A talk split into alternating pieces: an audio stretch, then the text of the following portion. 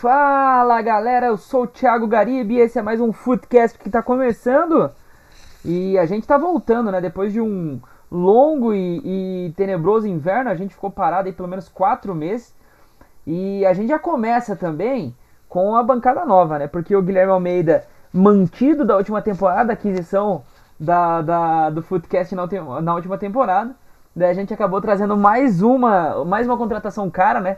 Jogador caro que chega e já chega vestindo a 10, o Guilherme Boller. Vou cumprimentando primeiro o Almeida para ele dar os, o, o, as boas-vindas ao Guilherme Boller. Muito bom, bom dia, boa tarde, boa noite para quem está ouvindo a gente. Thiago Garibe, meu xará Guilherme Boller. Prazer estar aqui com vocês novamente, nesse elenco, nesse tibaço, que diriam certos torcedores por aí. É, estamos bastante felizes de estar retornando. É, como você disse, estamos bastante tempo sem gravar, mas estamos de volta. Espero que semanalmente, para a gente voltar a dar alegria para quem nos acompanha. É um prazer estar com vocês novamente. Espero que o Gui goste, ele que é um fã nosso, né? Ele sempre acompanhou desde sempre. E que ele possa estar participando sempre e que nossos integrantes, o Vini e o Bruno, também possam estar sempre que possível presentes. Vamos para cima, todo nosso nada deles. Ah. Seja bem-vindo, Gui. Uma das coisas que eu mais gosto, cara, é falar sobre futebol. E uma das coisas que eu menos gosto é falar de futebol com gente que eu acho que não entende, sabe? Que, putz, cara, aqueles caras começam a falar bobinha sobre futebol. E o Guilherme Boller é um cara que eu gosto muito de falar de futebol, gosto muito da visão dele de jogo. Então seja bem-vindo, Gui, ao, ao, ao, nosso projeto Footcast aí. Muito obrigado, Thiago Garibe. Sinto-me honrado com, com a apresentação aí, com a sua breve introdução aí nesse início. Agradeço também pelas saudações do, do meu xará, o Guilherme Almeida. Dizer que eu sempre fui um assíduo ouvinte aqui do podcast e para mim é uma honra poder estar participando aí agora da bancada principal desse programa que eu admiro e sou fã. Inclusive mandar um abraço né, pro, pro Vinícius Mosquen, né? Ele que nesse momento pediu para dar uma afastada ali no, no projeto, mas enfim, grande abraço para ele. E um abraço especial também pro Bruno, né? Que não está presente hoje aqui na nossa gravação, infelizmente é, hospitalizado, com problema de saúde. Então a gente manda os votos ali para que ele se recupere o quanto antes e possa vir falar as abobrinhas dele aqui no nosso programa, né? Tem que ter a conta, né? O Bruno gosta. O, o Footcast, inclusive, para quem não sabe, é, ele começa com o, uma conversa minha do, com o Bruno, uma discussão besta no, no WhatsApp. A gente tava discutindo qualquer porcaria de futebol, que eu não lembro qual era a discussão no momento. Daí ele falou assim, por que a gente não faz um, um podcast para falar essas bostas? E, e ali a gente surgiu esse, esse pequenino podcast que aqui a gente está hoje. Inclusive a gente já começa, então vamos falar sobre Champions, né? É o assunto do momento. O... A gente teve o jogo de ida hoje, Real Madrid e Chelsea. E para quem não sabe, fiquei surpreso quando vi esse scout que o, o Real Madrid nunca venceu o Chelsea na história, em jogos oficiais. Eu achei impressionante, inclusive. E o jogo. Vocês acompanharam a partida? O que vocês acharam do resultado? Cara, então eu confesso que eu assisti uma parte do jogo só, infelizmente estava no, no expediente, mas dava aquelas visualizadas no, no Facebook lá assistindo o jogo. E, cara, pra ser sincero, não gostei muito da partida, não esperava mais. Acho que ficou, deixou a desejar por um, uma primeira partida de Champions. E essa curiosidade que você trouxe eu não conhecia também, não imaginava que, que não tinha vencido até hoje na história. E continua o tabu, né? Vamos ver se pro Real Madrid se esse tabu cai semana que vem, porque se não cair, quem cai é o Real Madrid da Champions, né, Gui? Realmente, Gui Almeida, é, eu confesso que eu não consegui acompanhar a partida, eu li o pós-jogo, depois assisti o vídeo com os melhores momentos. Fiquei surpreso, né? Não, pelo que eu vi ali do, dos vídeos, não foi um grande jogo de semifinal de, de Champions como se esperava, mas são dois, são dois grandes times, né? Tanto o Chelsea quanto o Real Madrid já são campeões europeus, assim, e a gente acredito que o torcedor esperava mais, né? Mas ainda tem o, o jogo de volta, mas independente de, do resultado, eu acredito que o grande campeão da, da Champions vai sair da, da outra chave ali entre o City e o PSG, que é o próximo confronto aí a ser definido e que creio eu que, que trará muito mais emoção do que trouxe esse Chelsea e Real Madrid. E tabu tá aí para ser quebrado. Eu acredito que o Real Madrid vai conseguir reverter essa situação e acredito que vai acabar sendo finalista dessa Champions mais uma vez. É, o que eu vejo muito é que a questão do do camisa do, do, do peso de camisa, né? Eu não sou um cara que gosto muito desse ah, que tal camisa é pesada, que, que tal camisa é, porque o que vence jogo não é a camisa, o que vence jogo é o time, o, o elenco que tá em campo e tal. Mas quando a gente fala também de camisa pesada, sei lá, trazer aqui pro, pro, pro, pro nosso cantinho, até porque hoje a gente vai ter um, a, a, polêmica, né? A nossa nosso mata-mata vai ser aqui dentro da nossa casa, aqui no Brasil. Por exemplo, ah, por que a camisa do, sei lá, do, do São Paulo, do Palmeiras, do Corinthians é mais, é mais pesada? Por que, que geralmente é, é, o pessoal fala, ah, a camisa pesou quando pegou um, um Criciúma da vida? Mas é que a tendência é que o Corinthians, Palmeiras e São Paulo tenham um elenco melhor que o do Criciúma. Por isso que a camisa acaba pesando na maioria das vezes. Não é camisa, é porque o elenco era melhor. A maioria, quase de, de sei lá quantas temporadas que existem no futebol brasileiro, 90%, 95% esses times vão, vão ter uma camisa mais pesada. E a mesma coisa o Real Madrid em relação ao Chelsea. O Chelsea nos últimos anos vem muito forte e tudo mais. Mas agora falando especificamente sobre o atual momento das duas equipes, eu vejo que o Chelsea apostou muito em juventude. Inclusive o Gui Almeida lembra, né, quando a gente apostava nas, é, na temporada, o quanto o Bruno apostou nesse Chelsea. A gente até falou que o Bruno empolgava demais com novidade, que o Chelsea contratou os caras lá da Alemanha, o Timo Werner, o Pulisic, o outro menino lá que me fugiu o nome dele agora. E daí o Bruno, Havertz. o Havertz, e o Bruno já empolgado. Não, porque esses caras vão arrebentar. Na Premier League começaram até que bem, deram uma queda drástica, mas estão na semi da Champions, né? E fizeram um bom jogo fora. Agora, em relação ao Real Madrid, até pra gente entrar nesse aspecto mais sobre o estilo de jogo do Real Madrid, eu vejo que se o Real Madrid tá na semifinal da Champions hoje é graças ao Toni Kroos. O que esse cara parou de jogar quando o Cristiano Ronaldo foi e ele retor... não só o Toni Kroos, ele e o Casemiro principalmente também, né? Os dois, o Modric eu não vejo que, que evoluiu tanto ou voltou àquela forma do Modric lá atrás. Mas o que o Tony Kroos joga é um absurdo. Assim como o Benzema, que é outro também, que é um cara subestimado. Pessoal acha que não joga nada e o cara joga muita bola. É muita bola. Inclusive hoje, com o gol de hoje, ele se torna o quarto maior artilheiro de Champions da história. Não é pouca coisa também, né? Ah, você, você já falou muito bem, né, Greg? Principalmente é, sobre o Benzema, que concordo que ele é um cara que acho que as pessoas não valorizam tanto ele quanto deveriam. É, acho que você usou a palavra ideal, subestimado. E, e, eu colocaria que se o Real tá aí nessa situação de semifinal, é muito por ele mesmo, porque confesso que eu não esperava o Real Madrid chegar tão longe nesse ano. Claro que a gente sabe que tem camisa, tem é um dos maiores clubes europeus aí, né? Talvez o maior, mas não esperava, não era um futebol que não me encantava muito. Mas foi indo pelos cantinhos ali, na hora decisiva conseguiu chegar e tá aí, né? A gente brincou ali no início que nunca venceu o Chelsea e tal, mas é um confronto que tá totalmente aberto, né? E uma vitória simples do, do Madrid já classifica eles pra, pra final, né? Que seria mais uma final, nem sei qual final que seria, eles já disputaram tanto, que seria mais uma pra galeria aí, né? Mas o Cross também é muito bom jogador, acho que vem fazendo um papel excelente ali no meio campo. E a gente, você não falou, mas acho que os brasileiros também, né? Com um destaque nessa equipe, né? O, o Casemiro e principalmente o Vinícius Júnior, né? Acho que cresceu nessa temporada. Acho que a gente vai falar mais sobre ele depois e tal. Mas é um cara que, contrariando um pouco dos prognósticos né, pessimistas de muitas pessoas, ele vem aí conseguindo desempenhar um bom futebol nesse ano e parece que enfim deslanchou o garoto lá na Europa. o Gui Boller, eu me lembrei agora de uma piada que eu vi esses dias atrás, um meme, né? É, o pessoal falando assim, ah, o, o Barcelona teve a época do Ronaldinho, daí veio o Messi com o Guardiola, não sei o que, fez primeiro aquele baita time, que muitos têm como o maior time do, da história, daí depois teve o trio MSN, e, e antes disso, a diferença de Champions entre Barcelona e Real Madrid era 8, agora virou 9. Mesmo esse baita time, o Real Madrid ainda aumentou a diferença dos dois. Pois é, e eu acredito que pesa a favor do Real Madrid esse fato, né, de que quando o pessoal menos espera, ele vai lá e tá entre os melhores da Europa, né? Apesar de não ter feito uma temporada exemplar, é um time que segue vivo na, na, na luta pelo título do espanhol.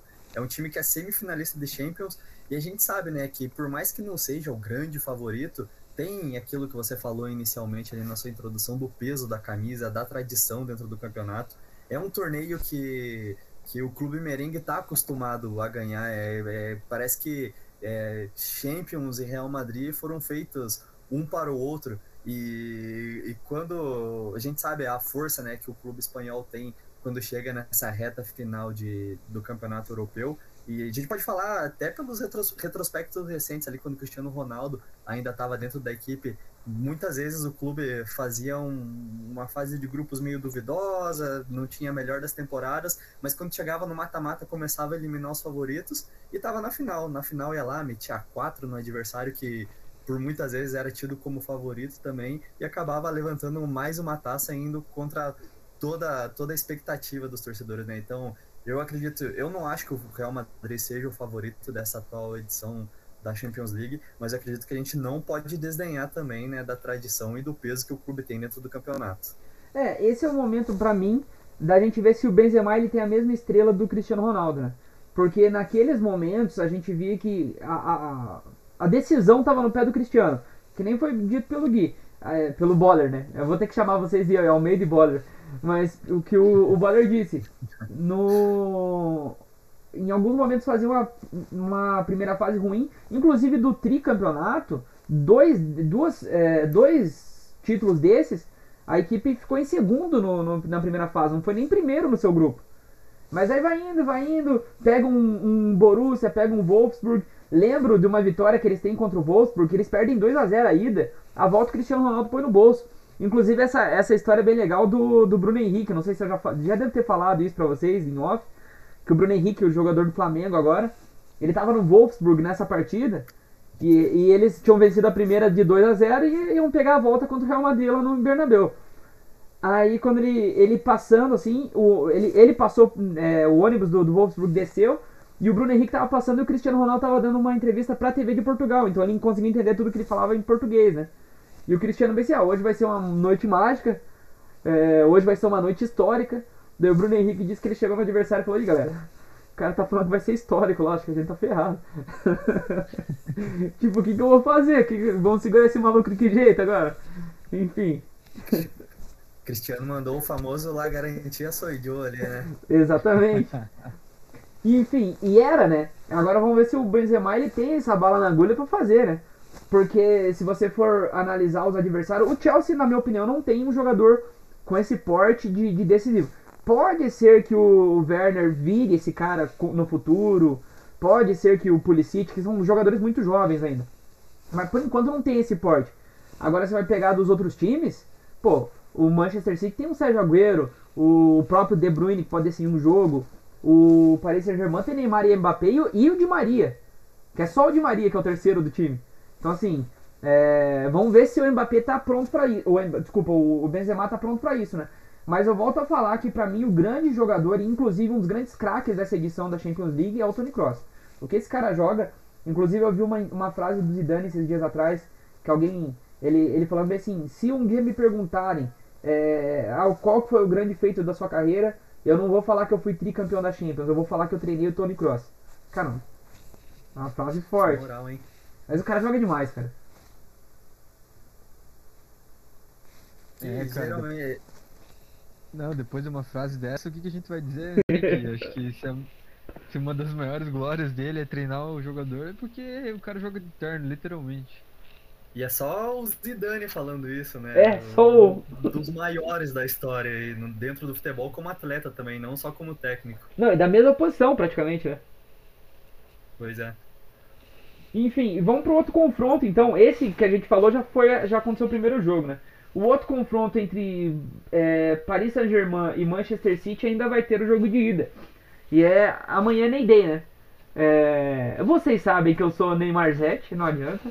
Sou declarado. Assim. Somos. Somos. Somos dois, né, Almeida? Com todo prazer. Com, vou vestir minha camisa de Neymar Zete amanhã já. Vou dormir com ela para dar sorte. É que assim, eu, eu tenho a seguinte frase, cara. Quem não gosta do Neymar, eu tô falando dentro de campo. Quem não gosta do Neymar dentro de campo, não, é porque não gosta de futebol. me desculpa, Neymar é um dos grandes jogadores do, do futebol mundial, é um dos maiores jogadores da história do futebol brasileiro já. Eu, eu particularmente, Thiago, é, pra mim, dos jogadores brasileiros que eu vi jogar, pra mim o Neymar só perde pro Ronaldo Fenômeno. É, então assim, mas é. E olha lá ainda, porque o Ronaldo é, na própria Champions ele deixa a desejar. O Neymar pela Champions jogou mais que o Ronaldo. Agora daí o Ronaldo tem outras questões, que é a seleção brasileira e tudo mais. Né? Daí pesa muito a favor dele. Mas enfim, é, o que, que vocês esperam na partida amanhã?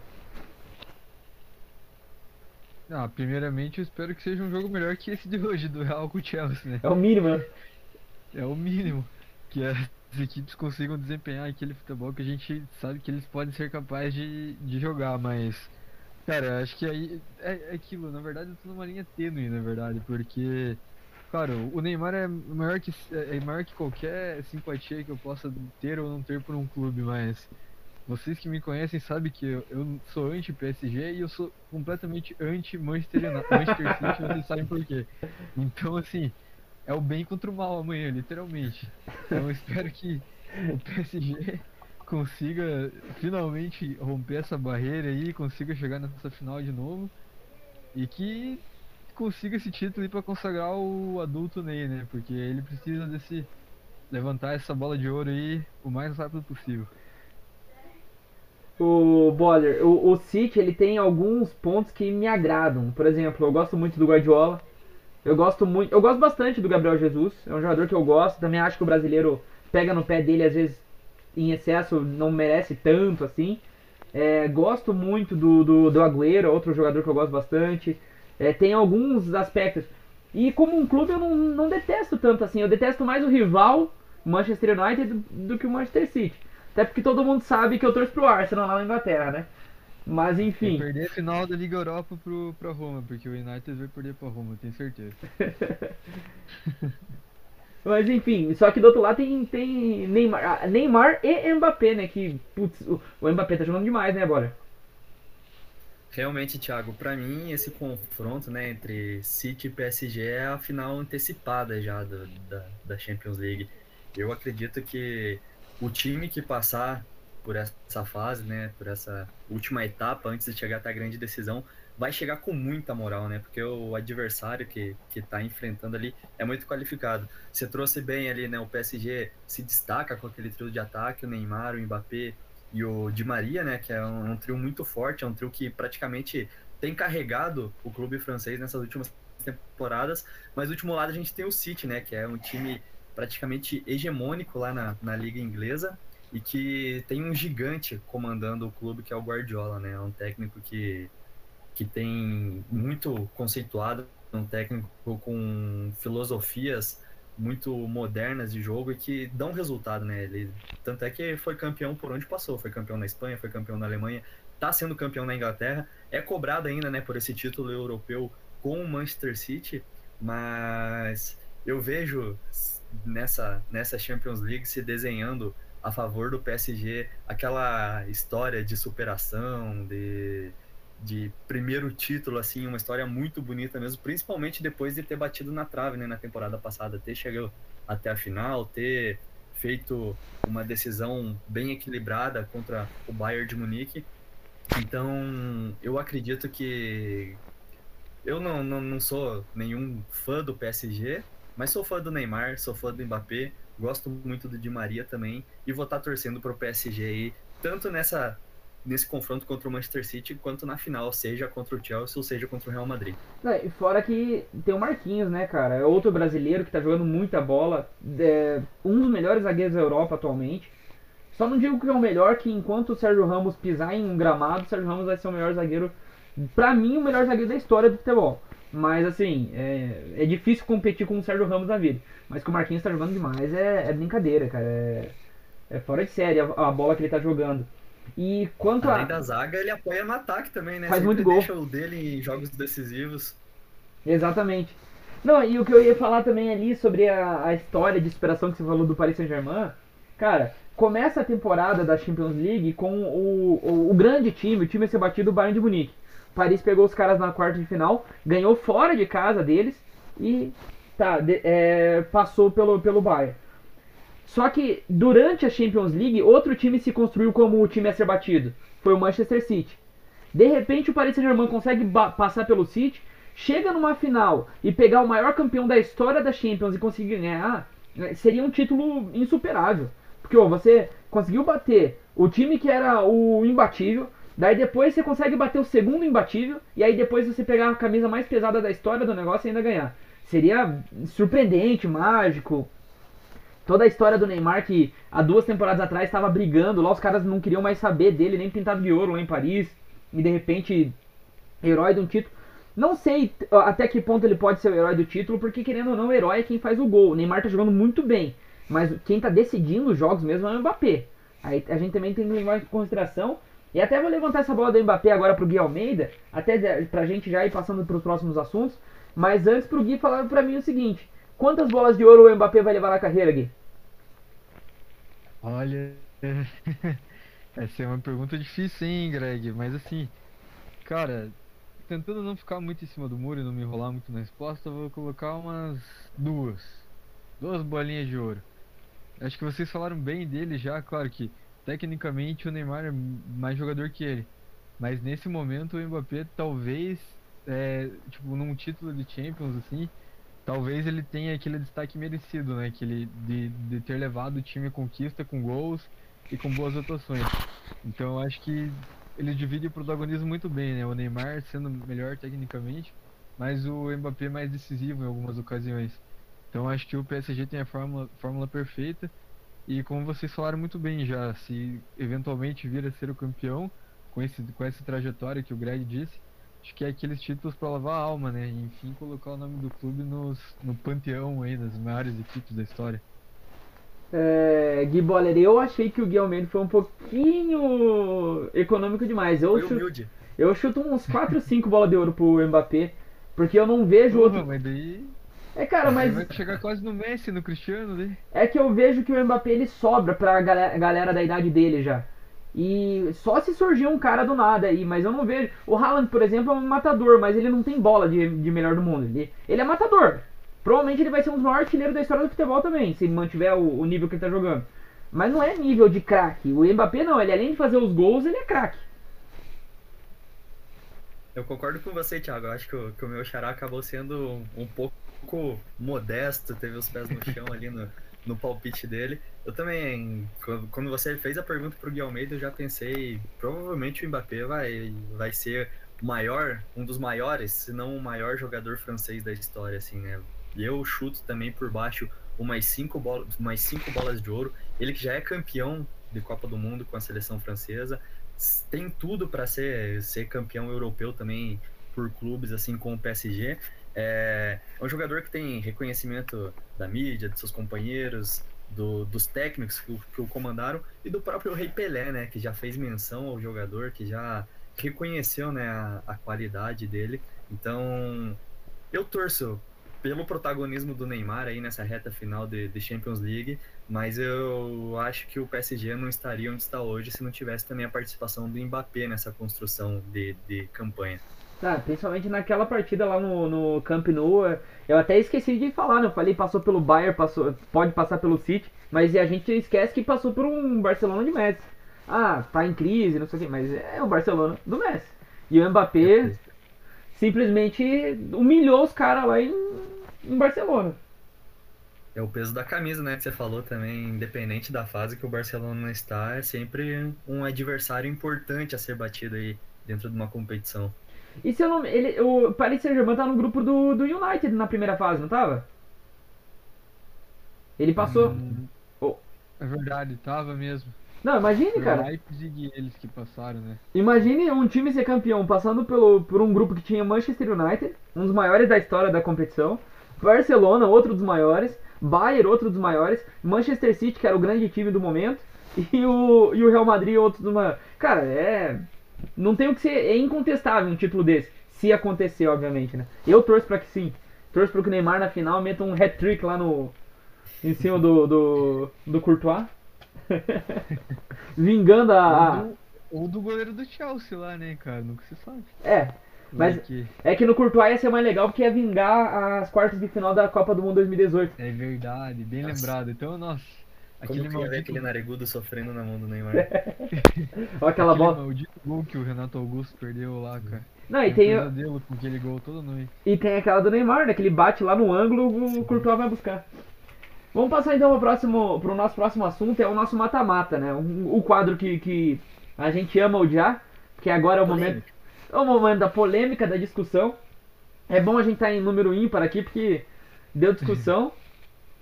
E a gente vai eleger o maior clube do Brasil. Um dos primeiros podcasts da história, quando a gente gravava ainda, o, o Raul Novakoski participava, a Andressa Fernandes, a gente tentou fazer lá uma brincadeira de eleger um top 5. Eu lembro que, na, eu nem lembro direito qual que era o meu top 5 na época, mas eu acredito que eu tinha colocado o Corinthians, São Paulo, o Cruzeiro, o Grêmio e mais um que deve ser o Santos. Mas, enfim, a- eu acho que as coisas mudam, né? E dessa vez a gente não vai eleger um top 5, a gente vai fazer um mata-mata de fato. Eu peguei os 16 times é, que, que eu acredito que são os maiores, talvez em momento. O que, que eu fiz? Peguei, pra estar na disputa tinha que ter um título brasileiro, pelo menos. Ou um título internacional. Daí, é, pra dar 16 certinho, eu tive que cortar dois que tinham 18 times. Eu cortei o Guarani e o Curitiba, que estão na Série B. é, porque assim, o Vasco, o Botafogo e o, e o Cruzeiro também estão na Série B. Mas todo mundo sabe que Vasco, Botafogo e Cruzeiro são maiores que o Curitiba e Guarani. Então, fica de Cara, fora. eu discordo, eu discordo veementemente. Eu acho que o Guarani é o maior clube do Brasil e você tá sendo injusto com o meu, com o meu Bugre Campineiro, o maior time do interior do Brasil. Diga-se de passagem. O único time que é fora de capital que foi campeão brasileiro. Exatamente. O único time de Ah, não, Campinas minto. que merece respeito. Santos também. É, isso que Ah, eu mas me lembro agora. Santos, É que Santos não conta, né? Tá, vamos lá então. Eu fiz daí também a nossa, o, meu, o meu famoso sorteio arbitrário. e o nosso primeiro embate, então, começar com o Guilherme Boller. Pra você, quem que é maior, Gui? Cruzeiro ou Fluminense? Cruzeiro, sem pensar duas vezes. Aí ela. Aí Fluminense sim, é. não, tem, não tem nenhum título de relevância internacional, apesar de hoje o Cruzeiro tá numa fase lastimável, né? Mas é um time que, dentro da Copa do Brasil, é soberano, né? É o maior campeão com seis taças, é tetracampeão brasileiro, é bicampeão da Libertadores, então eu acredito que nesse confronto contra o Fluminense o Cruzeiro leva com sobras. Gui Almeida? Ah, acho que com o relator, né? Não tem o, respeito à fusão, obviamente, mas o Cruzeirão cabuloso, apesar de estar em uma fase aí que pelo jeito vai durar alguns anos ainda, Até nunca mais. Não, assim, cara, eu, eu sempre considero, pra considerar grandeza, você tem que levar vários aspectos, né? Os títulos, o tamanho da torcida, a relevância do clube, porque às vezes o momento do clube não é bom, mas ele tem uma relevância. Tipo assim, por exemplo, é, sei lá, vamos citar no futebol europeu mesmo. O momento do Milan não é bom, mas você acha que alguém a- acha fácil jogar com o Milan no San Siro? Ninguém acha fácil jogar lá. Então é questão da, do da importância do clube também, mas também tem a questão do momento, né? Às vezes no peso ali. Só que nessa aqui não tem. Eu, eu acompanho vocês dois, Cruzeiro é, é, dá uma surra no, no Fluminense, apesar de respeitar o Fluminense, mais ou menos. O Fluminense, na verdade, ele, ele, ele tem, ganha grande força no, no cenário atual, né?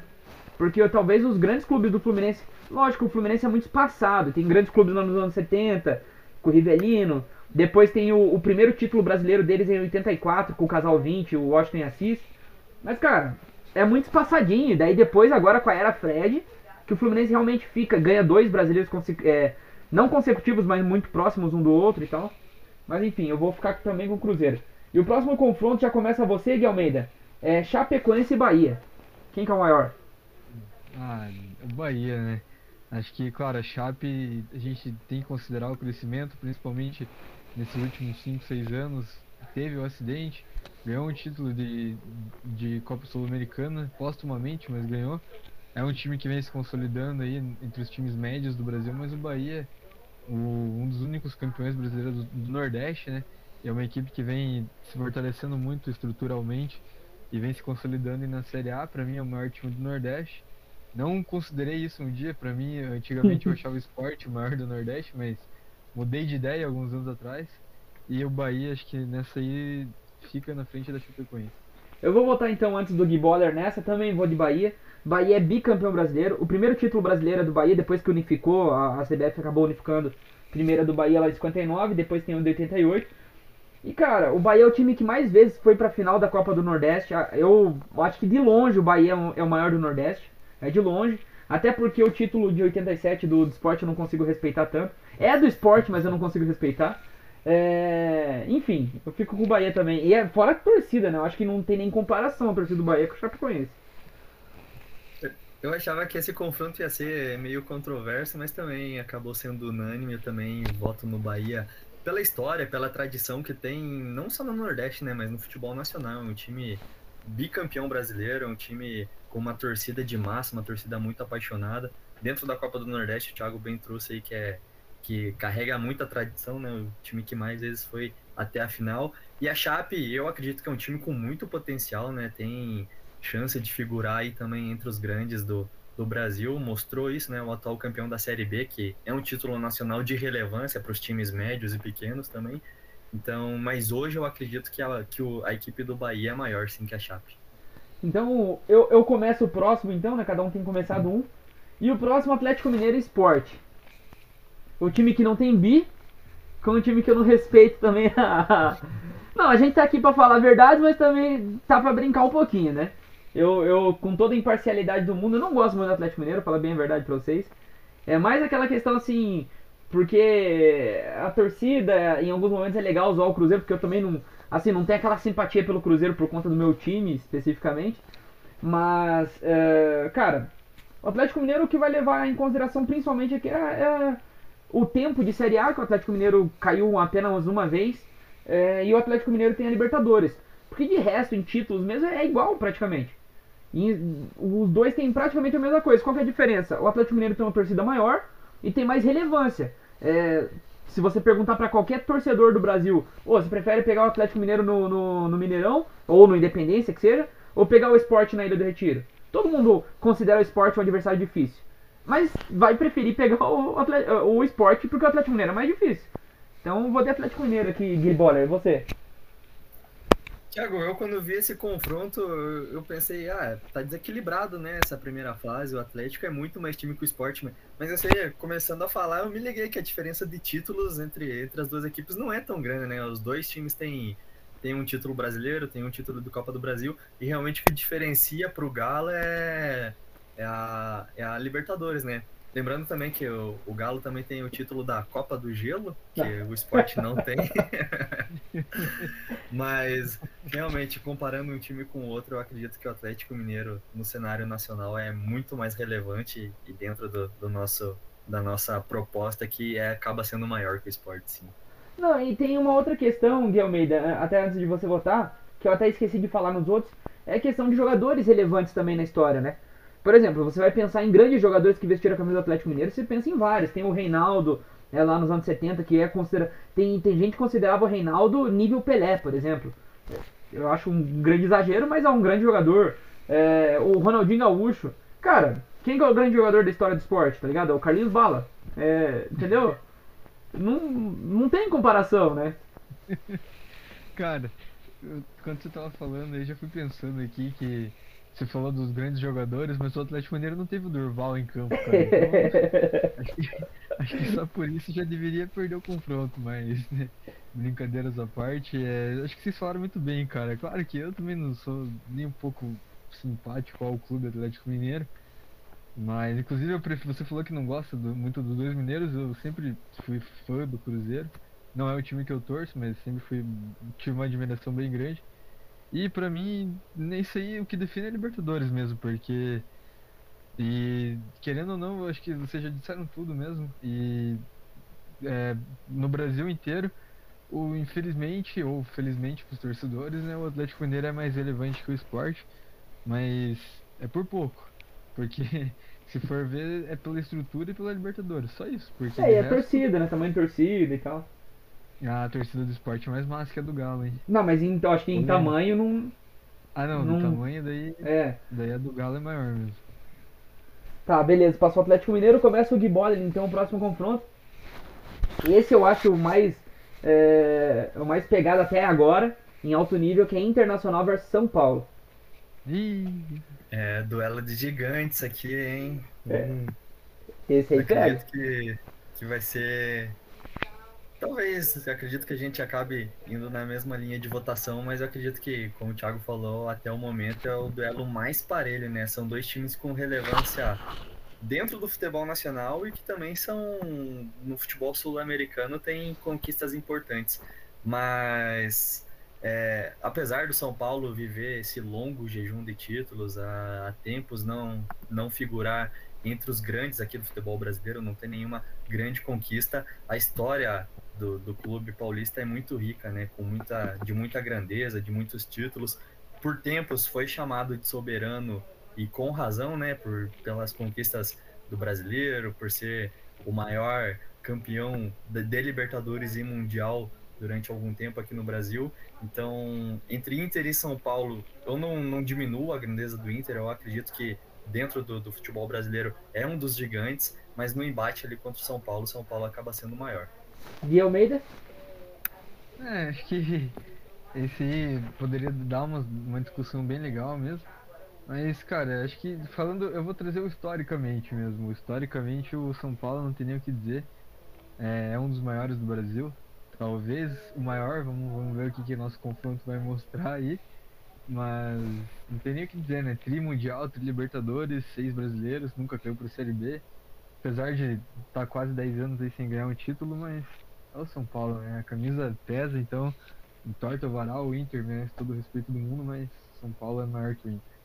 É, o, o, o Inter, cara, querendo ou não, o São Paulo é um dos clubes é, que tem um, um, uma relevância em cada década, se você for ver. São Paulo tem grandes times na década de 60, tem grandes títulos. Que o Brasileirão, de fato, começou em, na década de 70, né? Que depois unificaram tudo, mas o Brasileirão, de fato, começa em 70. São Paulo tem título brasileiro na década de 70. Na da década de 80 também tem. Na de 90 não, nem se fala, bi mundial e bi libertadores. E tem brasileiro também. Na década de 2000 tem tri brasileiro, mundial e libertadores. Então assim, o São Paulo é muito relevante em todos os momentos ali, sempre com grandes times e tal. E o Internacional, se a gente for pegar a nível nacional, tem um excelente momento nos anos 70 com o Falcão, o rei Falcão, né, rei de Roma. Cara, e, e, e morre o Internacional volta a ganhar um título nacional somente em 92, que é a Copa do Brasil, e desde então não ganhou mais nada a nível nacional.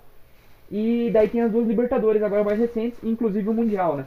Também vou ficar com o São Paulo. O São Paulo é a terceira maior torcida do Brasil, isso pesa muito também o tamanho da torcida.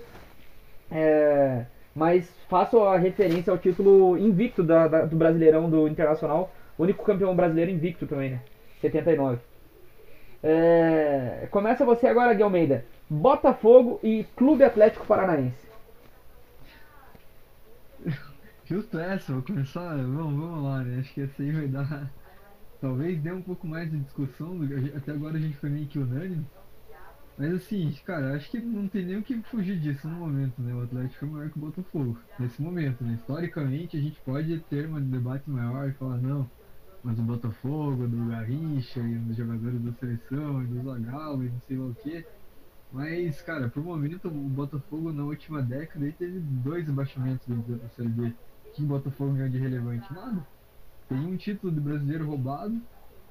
E o Atlético nos últimos anos vocês viram o que aconteceu, né? Campeão da Sul-Americana, campeão da Copa do Brasil, revelando altíssimos jogadores com uma estrutura invejável.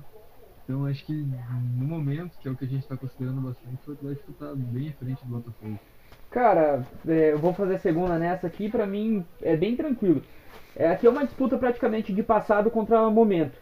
Porque, é, mais uma vez, não tem tanta diferença de títulos de um pro outro. Então, é, é, o passado do Botafogo é muito mais glorioso que o momento do Atlético. De certa forma é, né? Porque é um momento que você tinha um Garrincha e tudo mais, jogadores que o Atlético nem sonha em ter. Só que ao mesmo tempo, cara, é, como é tão parelho assim, eu vou ficar com o Atlético até por pensando em futuro mesmo. Daí é muito parelho. E o Atlético já encostou, já é a mesma coisa que, que, o, que o Botafogo. E acredito que vai passar com tranquilidade até. Então pra mim o Atlético Paranaense é maior que o, que o Botafogo. E você, Boller? Eu acompanho também, né? Tornando mais uma unanimidade aqui nesse, nesse confronto aqui. Eu Cadê o Bruno? pra mim de que o Botafogo é colocado entre os grandes do futebol brasileiro muito pela nostalgia, pelo respeito ao passado, do que pelo que tem feito mesmo dentro de campo, né, no, nos últimos anos. Se a gente for pensar aí como o Gui Almeida bem trouxe, é, teve um título brasileiro nos anos 90 e desde então não, não figurou nem como postulante a título nos principais campeonatos nacionais e internacionais. Diferente do Atlético, né, que conquistou um brasileiro, uma Copa do Brasil, uma Sul-Americana, foi finalista numa Libertadores, tá, apesar de também ter tido algumas quedas para a Série B né, nesse século, acaba sendo um time que figura né, em grandes disputas, né? Teve, foi vice-campeão brasileiro em 2004, foi vice-campeão da Copa do Brasil em 2013 também. Então eu acredito que nesse confronto o único fator, né, que a gente está levando em conta onde o Botafogo supera o Atlético é na torcida mesmo, que é uma torcida hum, talvez mais relevante nacionalmente. O Botafogo talvez seja um time mais conhecido também do que o Atlético, mas muito pela tradição, pela, pela história do clube do que pelo, pelo que tem feito dentro de campo mesmo. Então, mais um voto aí pro CAP. É, o Botafogo é o clube que mais cedeu jogadores para a seleção brasileira em Copas do Mundo. Mas é porque lá na década de 50, o Amarildo, Garrincha, o Didi, o Zagallo, todo mundo jogava no Botafogo, os grandes craques do futebol brasileiro. Como eu disse, o momento do Atlético contra o passado do Botafogo. Em questão de times, eu acho que o Atlético nem sonha em ter jogadores dessa grandeza, como Didi, como Amarildo, como caras que são muito relevantes historicamente. Mas, cara, não é porque teve grandes jogadores que o Botafogo é maior, né? É isso mesmo, ficou 3 a 0 Próximo confronto é um confronto de clássico. Eu vou começar votando nessa aqui, que é Flamengo e Vasco. Essa é difícil, hein? É que assim, o momento abre um abismo entre os dois. É, é um fato. Mas, cara, é, eu acho que o que, o que vai pesar no de contas é o bi da Libertadores do, do Flamengo. Mas se você for pegar em, nível, em número de, de, do confronto entre os dois, não é tanta diferença. O campeonato estadual dá pra gente levar em consideração aqui porque eles disputam o mesmo estadual. Não é tão diferente o número. É, Brasileirão também não é muito diferente. Enfim, é, é, muito próximo tudo, se você for analisar ali. Pô, numa, cara, o Vasco conseguiu rivalizar com o Flamengo quando o Flamengo tinha Zico no elenco. Os caras arrumaram um Roberto Dinamite para rivalizar com o cara. E se você analisar Zico e Roberto Dinamite, não tem nem comparação um com o outro. Mas, dava jogo. Mas no final dos contos é Flamengo, bicampeão de Libertadores, campeão mundial. O Vasco tem apenas uma Libertadores. É... Enfim, volta aí, Boller. É, eu acredito que se, se esse embate fosse feito há uns 10, 15 anos atrás, talvez seria mais polêmico, talvez seria mais equilibrado. Mas a história dos dois times acabaram se contrastando aí, né, nos últimos anos. No momento em que o Vasco teve esse, essa, essa situação de decadência, de queda, de, de é, problemas estruturais dentro do clube, o Flamengo teve essa ascensão né, no futebol brasileiro.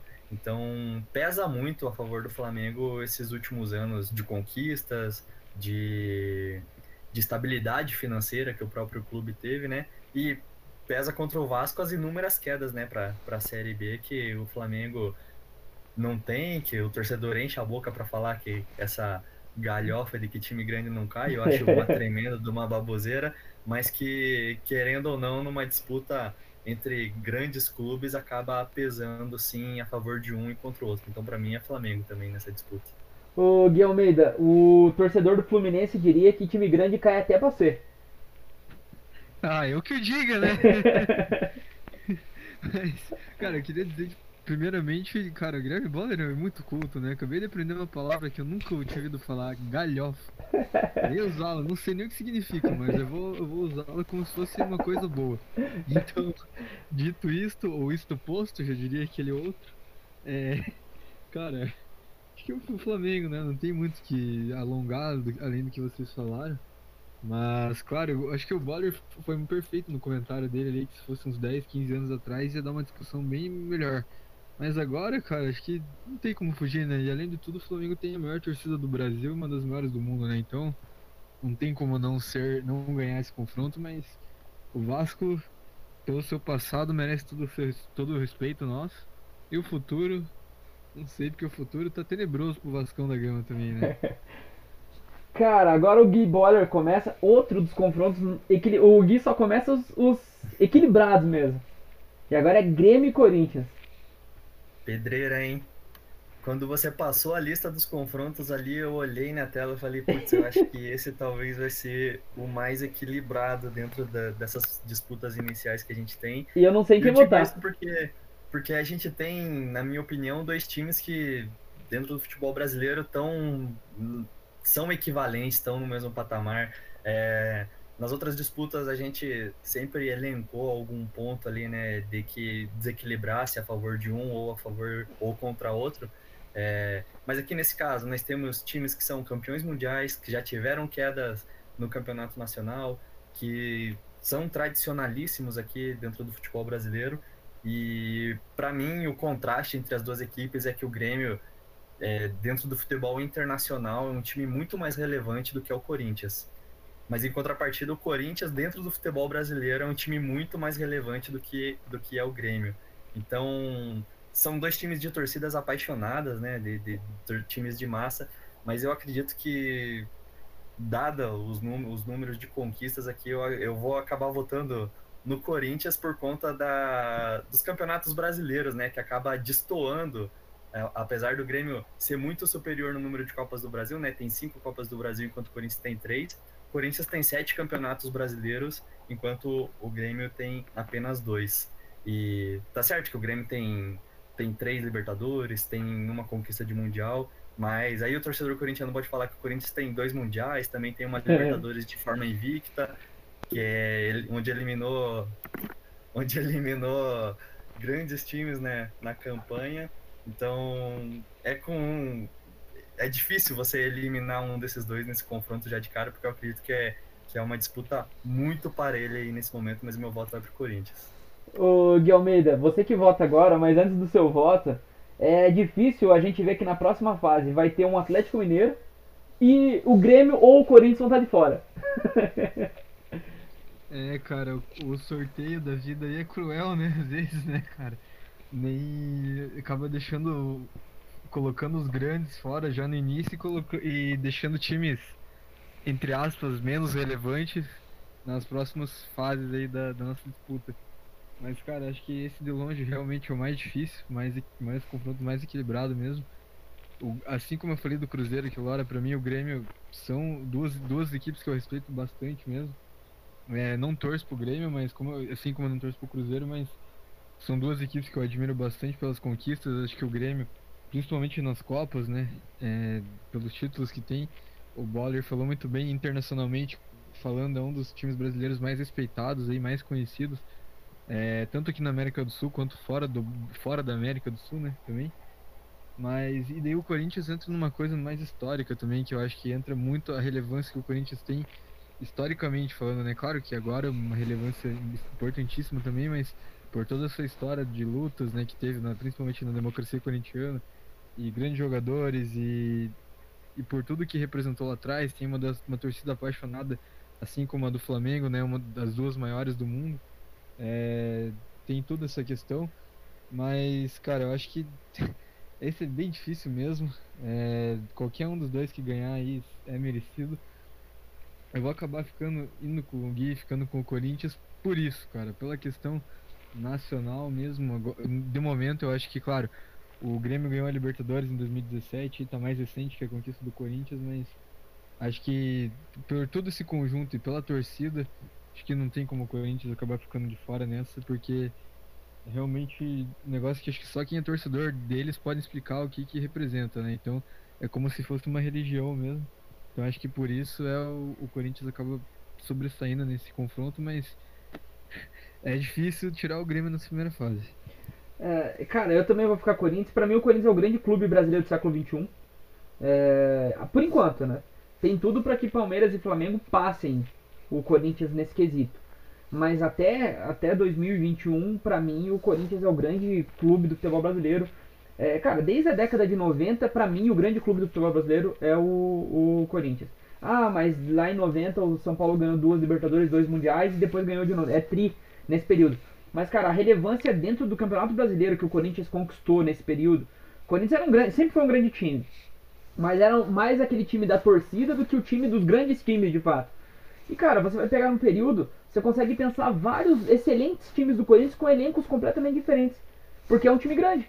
Você vai ter um time muito bom lá do Neto, depois vai ter um, um baita time com o Marcelinho Carioca, depois tem um excelente time com o Tevez, depois tem um baita time da era Tite, e com, com jogadores diferentes, o Tite faz um excelente, um primeiro momento é, ali contando com o Paulinho, com, com, o, com o Ralph, daí outro momento já não tem mais o Paulinho, mas já tem Elias no meio de campo com o Jadson e com o Renato Augusto. Cara, é, é um absurdo que o Corinthians tem. E, e, mas eu, vou, eu também considero o Grêmio um, uma equipe mais respeitada. Para mim, o Grêmio é o mais respeitado do Brasil, fora do Brasil. Mais inclusive que o São Paulo. Só que aí é, o peso dentro de casa, eu acho que o Corinthians pesa muito mais. E a torcida, né? A torcida do Corinthians é absurda. É, a, a, do Flamengo é maior, mas a do Corinthians é mais apaixonada, na minha opinião. E vamos então pro último confronto da primeira fase, que é Santos e Palmeiras. Começa com você, Gui Almeida. Vai no palestra? Não vou no palestra. Não vou, cara, não vou. Eu acho que o Palmeiras é um time que eu não tenho muita simpatia também, mas não é por isso que eu não vou votar. Não vou votar, cara, porque é, como a gente tem, tava falando aí do, do, do momento e tal, e você acabou de falar que o, o Flamengo e o Palmeiras podem vir a ser o, o clube do século aí agora e tal. Mas, cara, acho que historicamente não tem como o Santos. É tri de Libertadores, cara, bimundial revelou o Pelé, o maior jogador da história. E Neymar o segundo. E o Neymar o segundo, então não tem como, cara. O Palmeiras ganhou essa Libertadores meio que trefe em cima do Santão na massa aí. Infelizmente, diga-se de passagem. Mas vou ficar com o Santos, cara. Acho que o Palmeiras pode vir, nesse momento, é um dos maiores do Brasil, mas historicamente o Santos nunca caiu, cara. O Santos é o o time do interior aí, igual o Gui lembrou no início, não tá na capital, interior entre aspas, né, litoral na verdade, mas não é o time da capital e, e, e com todos esses títulos, para mim o Santos está na, no hall da, dos melhores clubes do Brasil aí. Não que o Palmeiras não esteja, né, mas entre esses dois eu prefiro o Santos. É, eu volto em segundo agora nessa, o Palmeiras ele é o maior campeão nacional, né, é o time brasileiro que mais tem títulos nacionais. Mas assim, eu também vou ficar com o Santos, é tri brasileiro, é tri Libertadores, bi mundial, é o time do Pelé. É, talvez o Santos tenha sido o time brasileiro mais hegemônico em um grande período, que o período do Pelé nos anos 60 era imbatível. É, enfim, e o Palmeiras, querendo ou não, é, não tirando os méritos, mas cara, o Palmeiras, à exceção do time do Ademir da Guia lá nos anos 70, o Palmeiras tem grandes times quando tem um aporte financeiro. É isso. O Palmeiras não é. Lógico que todo mundo precisa ter um aporte financeiro para ter. Mas o Palmeiras ele precisa do investimento, o investidor chegar. Foi o caso da Parmalat, agora é o caso da Crefisa.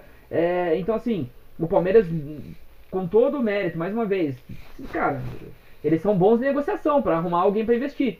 Mas é um fato, o, o Palmeiras ele, ele não, não é que sempre tem times bons. Palmeiras, né, precisava da ajuda financeira ali fez um baita de um time nos anos 90 ali, aquele time do, do, do Palmeiras da, da Parmalat. É um absurdo aquele time. Pô, Roberto Carlos, Rivaldo no mesmo time, né, Edmundo, Edilson Capetinha, enfim. Mas também vou ficar com o Santos aí. É...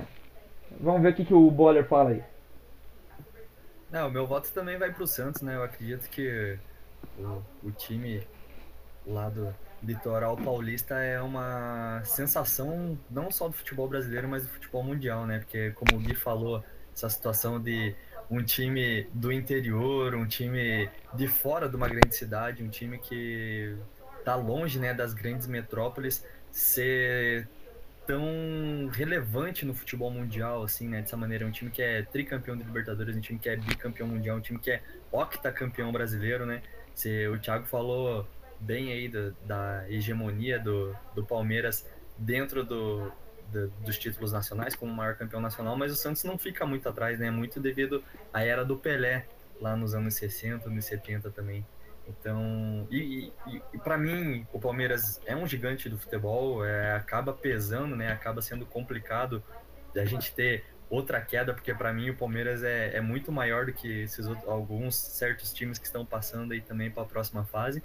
Mas para mim, no confronto entre Palmeiras e Santos, o Santos acaba sendo maior, até porque pesa contra o, o Alviverde, né? As duas quedas no futebol, no, na elite do futebol brasileiro, coisa que o Santos nunca precisou passar. Eu vou começar a próxima então, a próxima fase rapidinho já. Cruzeiro e Bahia passaram para mim, é, por tudo que já foi dito, Cruzeiro fácil. No seco. De Boller. Ah, Cruzeiro também, né? Não tem muito o que, que argumentar nesse confronto aqui. Almeida? É, Com o relator, né? Acho que a gente já falou muito bem de todos, mas o Cruzeirão cabuloso tá um pouco acima aí do tricolor de aço da Boa Terra. E Gui Boller, pra você, Atlético Mineiro ou São Paulo? São Paulo também, né? A grandeza de São Paulo, comparado com o Atlético Mineiro, não tem muito o que se discutir. O Atlético Mineiro quase perdeu pro esporte, com todo respeito ao esporte, mas, né? Enfim, Gui Almeida. É isso, cara. Acho que a gente, a gente não vai discordar nunca. Concordo com, com vocês e o São Paulo humilha, entre aspas, com todo respeito ao Atlético Mineiro, mas, mas humilha o Galo. Ei, é... se o Bruno tivesse aqui, você tá ligado, né? E o Atlético Mineiro ia ganhar, com certeza. O... Uma, uma, uma pequena disputa paralela, então, quem que foi maior? Vitor ou Rogério Ceni? Ah, Nossa, CN, tranquilo. Bosco, né? Acho que foi maior que dois.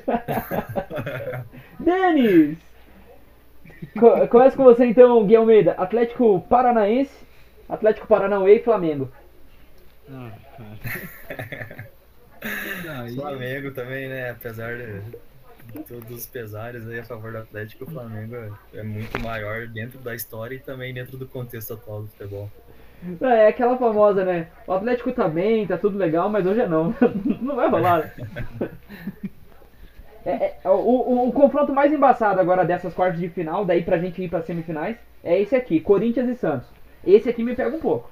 E agora eu quero ver, eu vou eu começar então nessa, tá? E eu vou ficar polemicamente com o nosso Coringão na massa.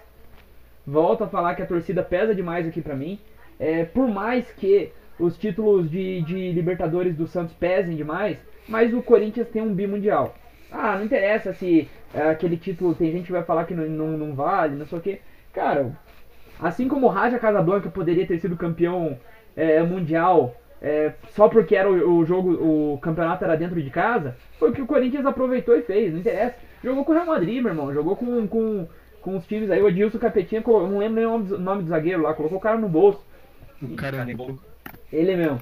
Enfim, é, eu vou com o Coringão na massa, principalmente por causa da torcida e a relevância do Corinthians do, do ano 90, que é o ano que conquista o primeiro brasileiro com o Neto, até 2021, é algo absurdo que o Santos, na minha opinião, ele só tem essa grande relevância no período do Pelé. Depois do Pelé, o, o Santos ele pipoca bons times, mas nunca dominando de fato assim, tirando a era Pelé, claro, que nem eu falei. Já o Corinthians não dominou, dominou praticamente o futebol brasileiro 1990 até 2021, rivalizando com o São Paulo. Vale lembrar que o São Paulo também teve grandes times nesse, nesse período. E agora vai o Boller então pra ver se empata ou se já mata pro Coringão de uma vez. Olha, Thiago, eu vou jogar essa busca no colo do meu xará aqui, hein? Porque nesse confronto Eu Nesse confronto eu vou de Santos aqui. Eu concordo com muitas das coisas que você falou, concordo que ah, a história e a torcida do Corinthians pesam muito a favor do clube da capital, mas como eu falei, né, o Santos é um fenômeno mundial, na minha opinião, é um time que por mais que mesmo quando não forma grandes times assim, a gente vê que tá sempre figurando aí entre os grandes do futebol brasileiro, né? É um, é um celeiro de craques, não que o Corinthians não seja, né? Ele tem grandes revelações aí ao longo de sua história, mas o Santos, para a contribuição que teve dentro, desde a formação de atletas até dentro de campo, com conquistas, com o papel dentro do futebol, eu acredito que o Santos acaba sendo maior do que o Corinthians na história. O Almeida travou, você tá, tá escutando aí, Gui? Tô, tô escutando. Ah, a tua câmera travou, então beleza. Pra você, é, Corinthians e Santos. Ah, cara, já que vocês não deixaram eu, eu empatar e jogar pro, pro Boller decidir. Ah, cara, é, assim. Eu vou, eu vou, eu vou. O que eu vou falar é só pra, pra diferenciar um pouco e pra tentar. Tentar ser descontraído, cara, porque esse confronto também ficou totalmente em cima do muro. Mas o meu voto vai ser único e exclusivamente por um motivo.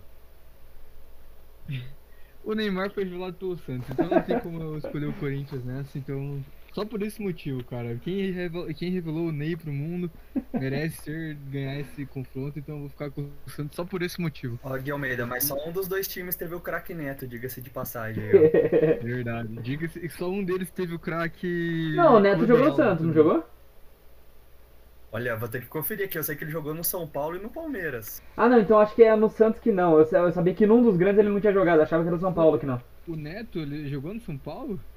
Que pra mim ele jogou no Santos também, cara. Eu sei que num dos quatro grandes ele não jogou, mas achava que era o São Paulo, mas se ele jogou no São Paulo é o Santos. Que o Palmeiras eu tenho certeza também. É, mas enfim, eu. É verdade, eu- confundi, eu confundi. Ele jogou no Santos e não jogou no São Paulo. Ah, Vocês estão Aí, certos. então, então, Ah, então então- ah, agora é Santos na cabeça mesmo. é, não, eu, eu poderia mudar meu voto pro Santos, porque o Chorão e o Mano Brown são santistas. Daí pesa um o pouco Projota também. é corintiano, você não gosta do Projota? Ah, não, então é aí que pesa de vez. Não, mentira, o Projota é Santista também. Não, ele é isso, menino da vila lá. Menino da vila, é. Tá, enfim, vamos, vamos pra semifinal então. Eu, a, a semifinal ficou legal. É, cara, se a gente vê uma semifinal dessa numa Copa do Brasil da vida, a gente fala, nossa, vai pegar fogo essa Copa do Brasil. Cruzeiro versus São Paulo. É, começa você. Quem começa essa? Guibode. Sou eu agora. Nossa, esse é, é mais difícil. Esse obriga a gente a pensar um pouco aqui. Mas acredito que os dois times é, têm um retrospecto recente não muito favoráveis a eles, né? Mas se a gente for ver a situação em que o Cruzeiro tá hoje, é, é- é muito mais complicada. É uma situação que, por mais que fundo que chegou a crise de São Paulo, nunca se aproximou de algo parecido com isso que o Cruzeiro vive hoje, né? Uma queda para a Série B, essa essa incerteza de, do retorno à elite do futebol brasileiro ou não. São Paulo tá certo que no- nos últimos anos foi irrelevante, né, na- nas competições aqui, mas que não quando, nos momentos que chegou mais perto de ter alguma queda, não foi aquele risco tão grande assim quanto outros grandes clubes já passaram. Então, até pela história de tradição, assim, dentro do, do, do futebol internacional, eu acredito que São Paulo tem um peso de camisa nas competições internacionais muito maior do que o Cruzeiro. Meu voto vai pro São Paulo nessa. Gui Almeida? É, acho que a gente não vai discordar de novo. Acho que o São Paulo tá na final. É, claro, como eu falei, o Cruzeiro, pra mim, o Cruzeiro e o Grêmio, como eu disse, desses times grandes, aí pra mim são os que eu mais, que eu sempre admirei mais, né, no Brasil. Mas acho que pelo, por esse- principalmente por esse contexto atual e pelo histórico também, claro que o Cruzeiro tem grandes conquistas, teve grandes jogadores, mas a gente não pode deixar de, de lado os três títulos de Libertadores do São Paulo os três mundiais. Acho que isso pesa muito. E então o São Paulo é ex-campeão brasileiro, foi a gente não falou, mas três títulos consecutivos, né? Isso pesa muito também. O Cruzeiro teve dois, mas o São Paulo teve esse um a mais. Então acho que por isso tudo, pela estrutura e pelo momento, acho que o São Paulo tá na frente do Cruzeiro e o São Paulo tá na nossa final. É, e você falou que o, o, o Cruzeiro e o Grêmio são dos grandes que você mais gosta, né? Dos grandes, o que eu mais gosto é o Cianorte. Mas. Mas enfim. É, o, eu, Porra, ta- cara, isso me derruba. eu, eu também vou ficar com São Paulo, mas assim, o Cruzeiro. É que a gente fala assim o momento, mas é que momento, momento é dois anos, né? Mas se você for pegar a última década, o Cruzeiro foi avassalador no futebol brasileiro, cara. Dois títulos brasileiros. E assim, é, eu, não, lembro se foi o 14 ou 13, mas acredito que foi o 13, que o, que o Cruzeiro ganhou de todos os times do campeonato. Se não ganhou no, no primeiro turno, ganhou no segundo. Assim, um, é um feito absurdo. Por exemplo, esse Flamengo mesmo, que é, que, que é um dos maiores times que eu já vi jogar no futebol brasileiro, não conseguiu fazer esse feito. E o São Paulo do tricampeonato também não conseguiu. Mas enfim, passa o São Paulo e vamos para Flamengo e Santos. Mengão ou Santos, Guilherme Almeida? Ah, é esse aí, cara. É pra, pra terminar de vez, né? Acho que o nosso, o nosso debate aí, cara, mais um grande confronto entre duas equipes gigantes do futebol brasileiro, mas. Nossa, essas aí que me pegaram, cara. Santos por tudo que a gente já falou, de Neymar, Pelé e todo mundo. E Flamengo pelas conquistas e tal. Torcida. Ou Vou Bina? ficar só pela questão histórica, cara. Porque histórica não, questão relevante, eu acho que. Não que o Santos não seja relevante internacionalmente, mas eu acho que o.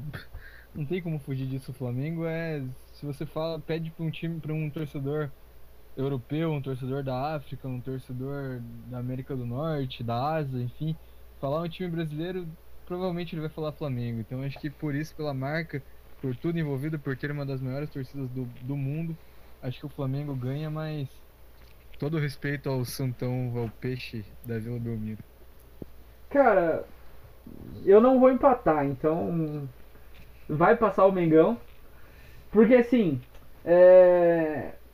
pra mim o Flamengo, se fosse ali, por exemplo, há uns 5, uns 4 anos atrás, o... o Flamengo seria muito esse negócio da mídia.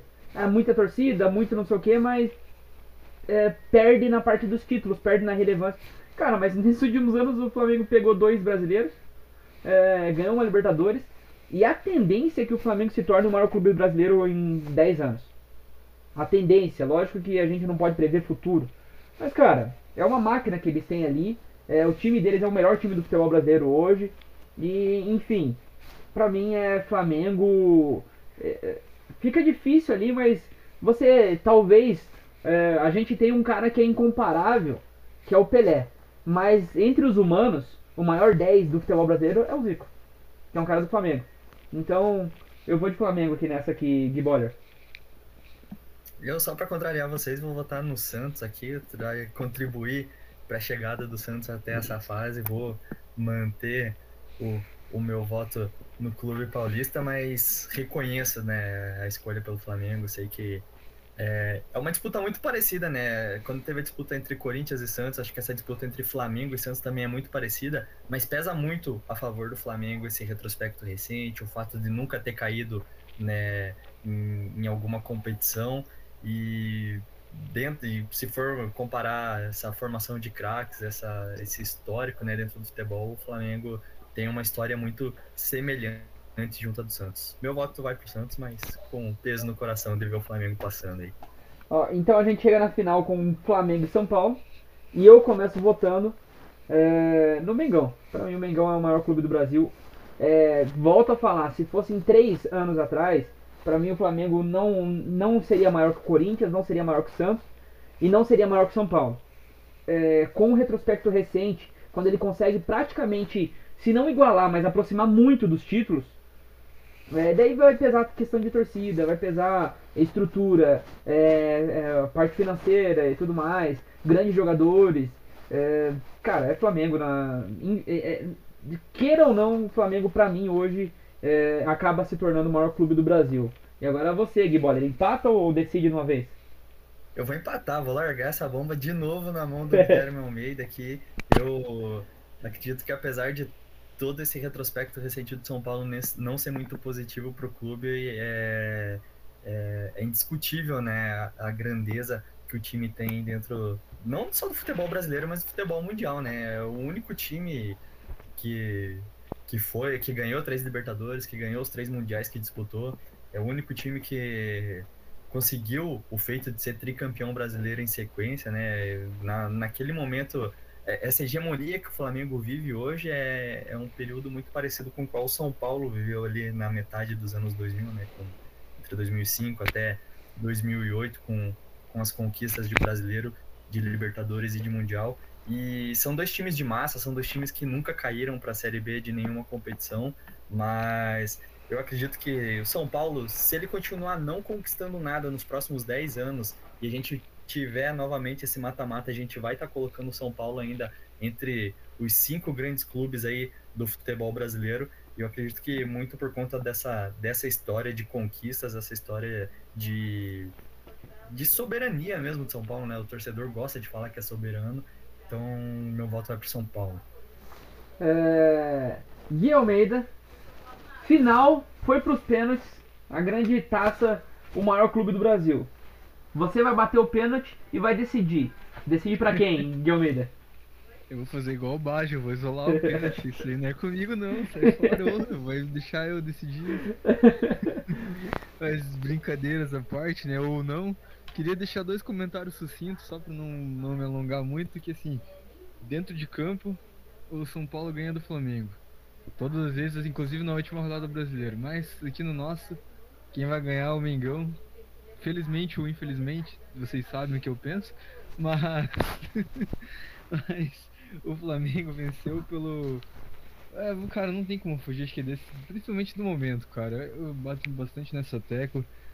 Como eu falei, respeito muito São Paulo historicamente, a gente não colocou ele aqui por à toa, por tudo que a gente falou em todos os confrontos, pelo, pelos três Libertadores, os três Mundiais.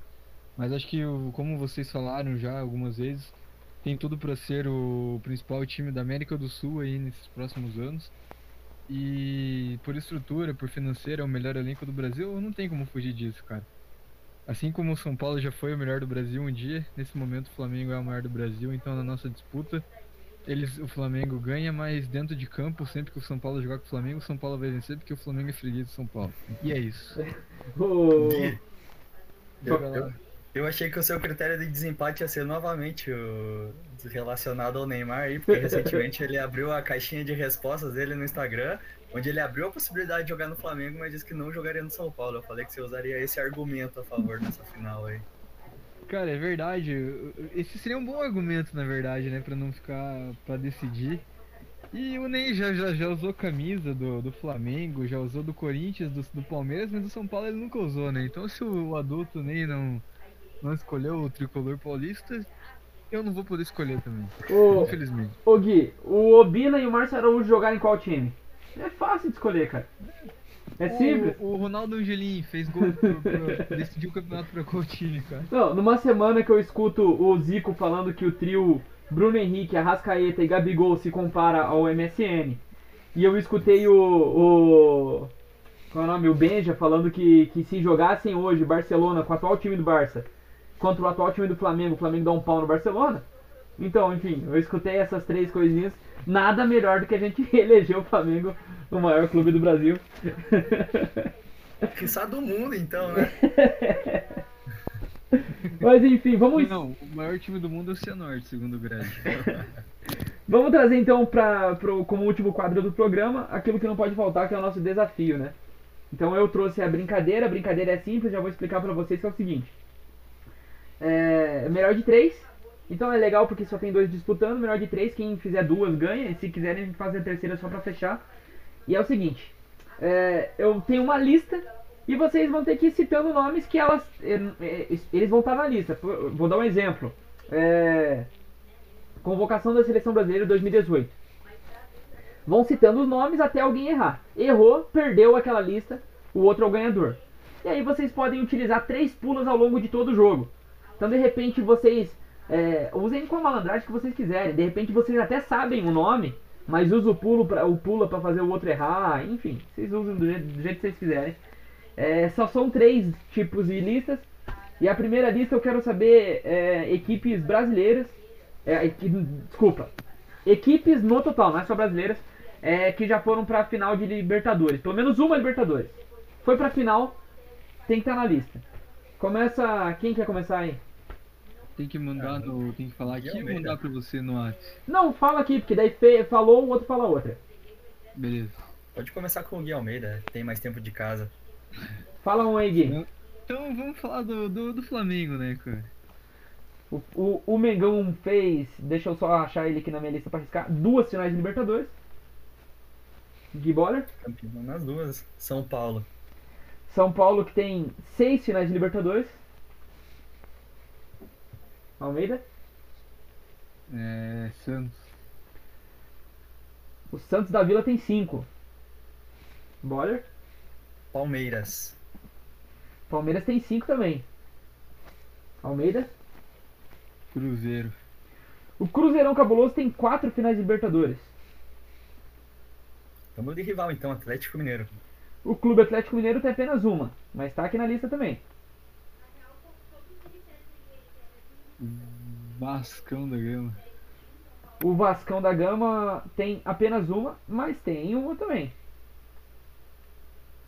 Boller. Vamos de Fluminense, tricolor das Laranjeiras. O Tricolor também tem uma final de Libertadores. Ah, lembrando que não é só brasileiro, tá? Eu falei brasileiro errado lá. Você pode falar times internacionais também. Ah, entendi. Então já que você falou isso, independente, né?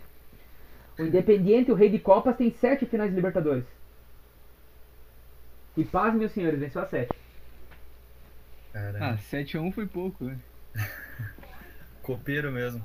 Vamos, vamos eliminar os gigantes então. Boca. O Boca é o maior finalista, tem 11.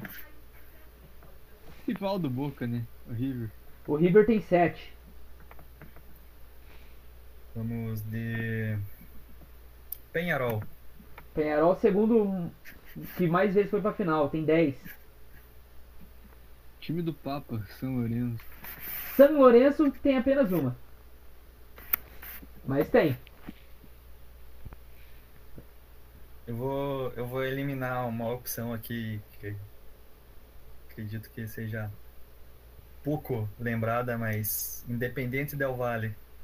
Del Valle tem uma final de Libertadores. Ah, é. Se vocês falarem uma que já foi, eu só vou falar que já foi, tá? Não, não precisa se preocupar com isso. Cara, já que o o Gui falou que eliminar uma, eu vou lembrar um, um time que foi pra final, que talvez alguns ouvintes nossos não saibam, mas nosso glorioso São Caetano. O São Caetano foi pra uma final de Libertadores também. Nacional do Uruguai. Nacional tem sete finais de Libertadores. Tá funilando, hein? Olímpia do Paraguai, que ganhou do São Caetano no final. E o Olímpia também tem sete. Tem o Grêmio. O Grêmio tem cinco. Rival do Grêmio, o Inter. O Internacional de Porto Alegre tem três Libertadores finais. Aprove- Aproveitando que estamos no sul, vamos de Furacão das Américas, então. Atlético Paranaense. Tem uma final. Cara, pior que eu não lembro se a gente falou, mas vou, vou ter que arriscar. No Corinthians, não lembro se foi falado do Corinthians. Não foi falado ainda. Tem uma final de Libertadores. Ah, Atlético Nacional da Atlético Colômbia. Nacional da Colômbia tem três finais de Libertadores. É, rapaz. Deixa eu pensar aqui. Cara, tá começando a ficar difícil agora, hein? É... Eu não tô cronometrando, mas vai do bom senso, né? Demorou muito, Não, usa. sim, sim. Demorou muito, usa como pula de uma vez. São três Vou pulas até o final. Vou no, ti- vou no time do Paraguai, que eu acho que vou errar, mas enfim. Cerro Portenho. É, o Cerro Portenho, deixa eu caçar aqui. Lembrando que errou tá fora. E é o que, aconteceu, o Guilherme Almeida, o Cerro Portenho nunca foi para uma final de Libertadores. Vocês esqueceram de citar Estudiantes de La Plata tem cinco finais. América de Cali da Colômbia tem cinco finais. Colo-Colo tem duas. O Colo-Colo tem duas, Deportivo Cali da Colômbia tem duas, o Cobreloa do Chile tem duas, o Newell's da Argentina tem duas, o Barcelona de Guayaquil tem duas. Daí com uma final, Racing Universitário do Peru, União Espanhola do Chile, Argentino Júniors, Universidade Católica, Vélez Sarsfield, Sporting Cristal do Peru, Cruz Azul do México, Once Caldas da Colômbia, aquele que, que, que venceu aquele título improvável, LDU, vocês esqueceram, Chivas Guadalajara, Tigres e o mais recente, Lanús, vocês também esqueceram. Mas É enfim, muita pressão, cara, pra lembrar de tudo isso. saiu 1x0. Não tem o Nacional do Paraguai também, na época do Morínigo? Então, eu procurei aqui, mas não é. Eu acho que ele foi pra final com outro time, porque não tá aqui. Ah, Eu, eu sei que ele é vice-campeão, mas não é o Clube Nacional, é outro time. foi com um time de, de, de não muita expressão no futebol sul-americano aqui, né? Mas vamos pra próxima. Vamos pra. Tô surpreso. É, o Boller tá ganhando e agora começa com, com você, Guilherme Boller. E eu quero saber times que já foram pra final da Champions League. Mesma coisa. PSG. Paris Saint-Germain tem uma final. Manchester Unido. Manchester United tem cinco finais. Cara, Porto. O Porto, deixa eu caçar aqui, tem duas finais. Venceu as duas. Barça. O Barcelona tem oito finais de Champions League. Atlético de Madrid. O Atlético de Madrid tem três. Perdeu as três.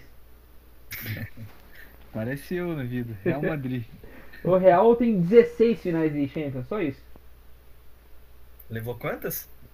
Levou 12. Não, Caramba, 13, hein? 13, né? Nossa, agora eu não lembro. eu Não sei se são 13. Acho que são 13 mesmo. 13 É. ou 14. Eu acho que são 13. Tá, vamos. vamos para a Itália agora. Milan. O Milan tem 11 finais. Rival do, do, do Milan Inter Nacional.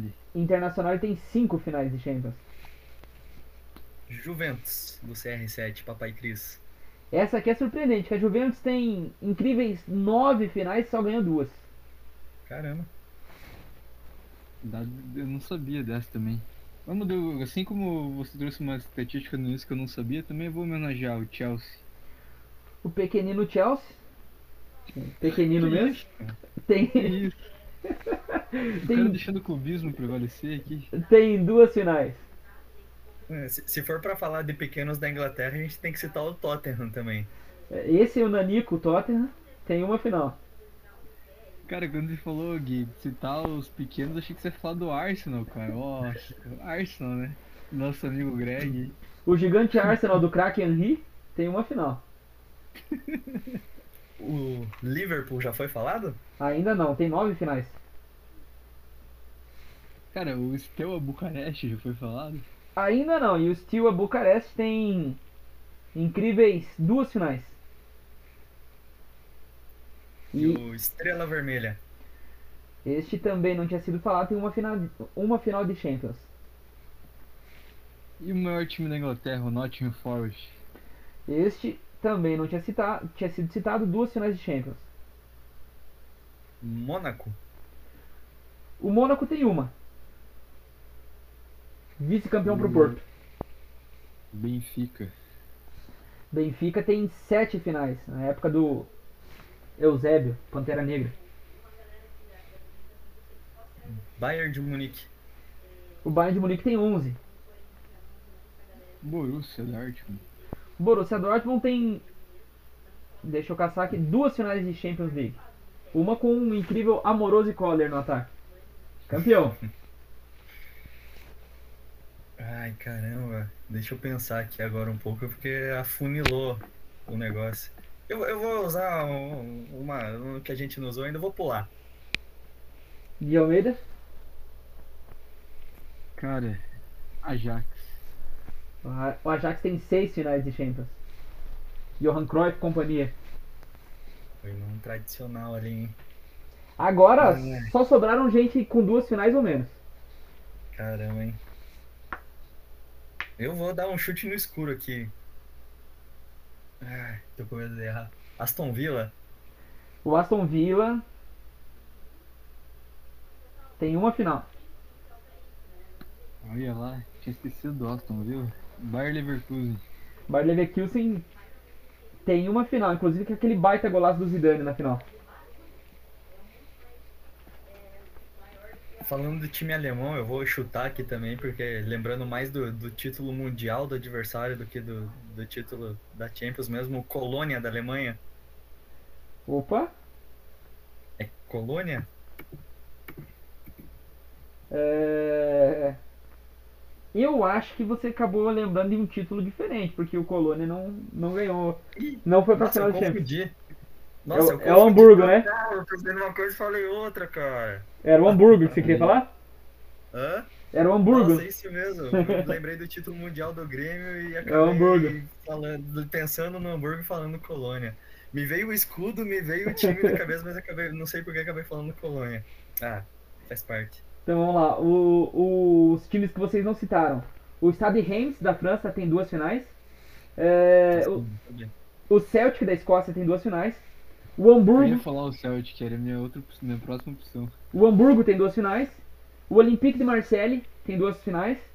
E o Valência tem duas finais, inclusive consecutivas. Perdeu as duas, mas tava lá. Daí a gente tem Fiorentina com uma final, Frankfurt, Partizan, Feyenoord, Panathinaikos, Leeds United, San Etienne, Borussia Mönchengladbach, Clube Bruges da Bélgica, Malmo da Suécia, Roma Caramba. e Roma, PSV e Sampdoria. Todos esses tiveram uma finalzinha pelo menos. Nossa, alguns são bem surpreendentes, assim. Não, Sampdoria eu não imaginava. Alguns desses, algum desse com uma final só eu sabia. O Mönchengladbach, se eu estivesse jogando eu saberia. O Isso Val... tava na minha lista pra falar também, Mönchengladbach. Mas assim, a Roma eu sabia também por causa do, do rei do rei Falcão, que é bem na época dele que, que eles foram pra, pra final. Mas a, em- a Sampdoria eu sabia, mas É. aquele primeiro que você falou, Reims ali, nunca ia. e foi pra duas ainda. Nunca. O Valência também não. Nossa, o Malmo, o Clube Bruges, eu nunca ia pensar que esses times chegaram à final de Champions. Não, o Valência eu sabia porque são duas consecutivas. 99 e 2000 foi o Valência chegando na, na final. Uma perde pro Real e a outra perde pro, pro Bayern de Munique. É Bayern de Munique de Oliver Kahn. Mas enfim, a última disputa então, já que vocês estão empatados, é, eu quero saber seleções que já chegaram em semifinais de Copa do Mundo. Começa com você, Gui Almeida. Uruguai. O Uruguai da Massa tem quatro semifinais de Copa. Lembrando, só enquanto a gente tá na disputa aqui, tem três Copas que não tiveram semifinal, tiveram disputa de grupos na fase final. São elas a Copa de 50 no Brasil, de 74 da Alemanha e 78 da Argentina. O resto teve semifinal e final. Então, eu excluí essas três e só tá contando as outras. Vamos, vamos eliminar os campeões então. Brasil. O Brasil tem nove semifinais. Itália. Itália tem sete. Nossos hermanos, Argentina. Tem quatro semifinais também. Assim como o Uruguai. Ah, 7 1 foi pouco, né? A Alemanha, cara, eu tava fazendo as contas. São 21 Copas até hoje. A gente elimina 3, fica 18. A Alemanha, dessas 18, em 12 ela estava na semifinal. Caramba, Absurdo. tradicionalíssima. E agora França. França tem 6. Espanha. A Espanha tem. ah. A Espanha tem, deixa eu só achar. Só tem uma. Só em 2010 mesmo? Só em 2010. Caramba. É... Portugal. Portugal de Cristiano Ronaldo tem duas. Uma com o Cristiano e uma com o Eusébio. Eu vou no grande guerreiro Netherland agora. Os holandeses, eles chegaram em três semifinais. É engraçado que a Holanda foi muito bem, foi finalista na Copa de 74 e a de 78. Duas que a gente não tá nem contando aqui por conta da não ter semifinal. Mas eles ainda, além dessas duas que eles foram finalistas, eles foram semifinalistas em três. Vou aproveitar que tá fresco na memória aqui e falar da Bélgica. Bélgica tem duas semifinais também. Mais que a Espanha. Pegando esse gancho do Gui, aproveitar que tá, tá, tá recente Inglaterra. A Inglaterra tem três semifinais. Lembrada do, do ano do nosso último título e citar aquela semifinal bem. É, como que eu vou. Exótica, né? Com Coreia do Sul. Coreia do Sul só tem uma também. Ah, então pra terminar a Turquia, né? Turquia tem cinco. Não, zoeira, só tem uma. É, Croácia. Croácia tem duas. 98 e 2018. O resto tá bem recente, eu tinha esquecido já, cara. Suécia. Suécia tem três semifinais de Copa. E agora começa a funilar, hein? Suíça. Nossa, eu viajei. Por que eu falei Suíça? Então, temos um vencedor. A Suíça não tava? Eu achei que tava também, cara. A Suíça nunca chegou. Vocês deixaram de falar algumas das equipes tradicionais lá da, muito antigamente. Por exemplo, Tchecoslováquia. Iugoslávia vocês não citaram. Áustria vocês não citaram. Tchecoslováquia não foi citado. A Hungria do Puskas vocês não citaram. É, O Chile não foi citado. União Soviética. Polônia do craque Lato. Caramba. Estados Unidos da América. Que ano que os Estados Unidos chegou no semifinal? Cara, é uma das primeiras Copas do Mundo da história. Se eu não me engano é 30. Ou é 30 ou 34. Mas é uma das primeiras. Caramba. E a Bulgária, que não foi citada também. Cara, eu nunca sabia que a Bulgária chegou na semifinal de Copa Também do não. Mundo. É, a Bulgária chegou em 94. O ano do Brasil. 94, é verdade, foi 94. Né? Eu não lembro, é, aquele tal de Stoikov é da Bulgária, não era? Aquele craque lá? Então. Stoichkov, o atacante. Mas enfim, o Gui Almeida é o vencedor. Jogou no erro do Gui Boller. Cara, essa foi surpreendente, porque eu achava que a Suíça, a Suíça era um potencial time que eu chutaria, cara. Cara, inclusive, é, já que a gente já encerrou, né? Já pra dando o encerramento mesmo, é, recomendar pra galera, recomendar pra vocês, inclusive. Eu tenho lido muito, né? Tenho vários livros de futebol, tenho lido cada vez mais sobre assunto, pego livros novos e tal. E tem um livro que eu comprei faz pouco tempo, que é de um escritor brasileiro, que é a história das Copas do Mundo. É, cara, é legal demais. O cara é, entra em detalhes sobre é, a campanha. Ele é, é bem legal que ele divide cada capítulo por cada Copa do Mundo. Aí ele primeiro fala como foi o Brasil naquela Copa. E daí depois ele fala como foi a Copa no geral. Então é legal pra caramba. Fala clima de final, público, é, como foi o jogo, detalha em, os lances da final. Assim, um negócio bem, bem absurdo. Só que o cara escreveu em 2007, né? Então só tem até a Copa 2006 lá no, no livro do cara. Mas enfim, vale a pena pra caramba. E já cumprimento a galera aí, um abraço pra todo mundo que acompanhou, um abraço Gui Boller, um abraço Gui Almeida, obrigado pelo, pela presença. A próxima vai ser ao vivo, né? Com certeza, estaremos prontos. Pau no gato sem massagem. Vamos que vamos. Eu gosto muito das frases do, do Gui Almeida, porque ele é, um, ele é um- uma enciclopédia de stickers do, do, do WhatsApp. É, Ó. eu fico, fico feliz com, essa, com esse reconhecimento. Ao menos um reconhecimento na vida eu tenho. Então eu fico bem honrado de receber esse título aí e espero não decepcioná-los.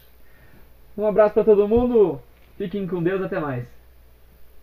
Tamo junto.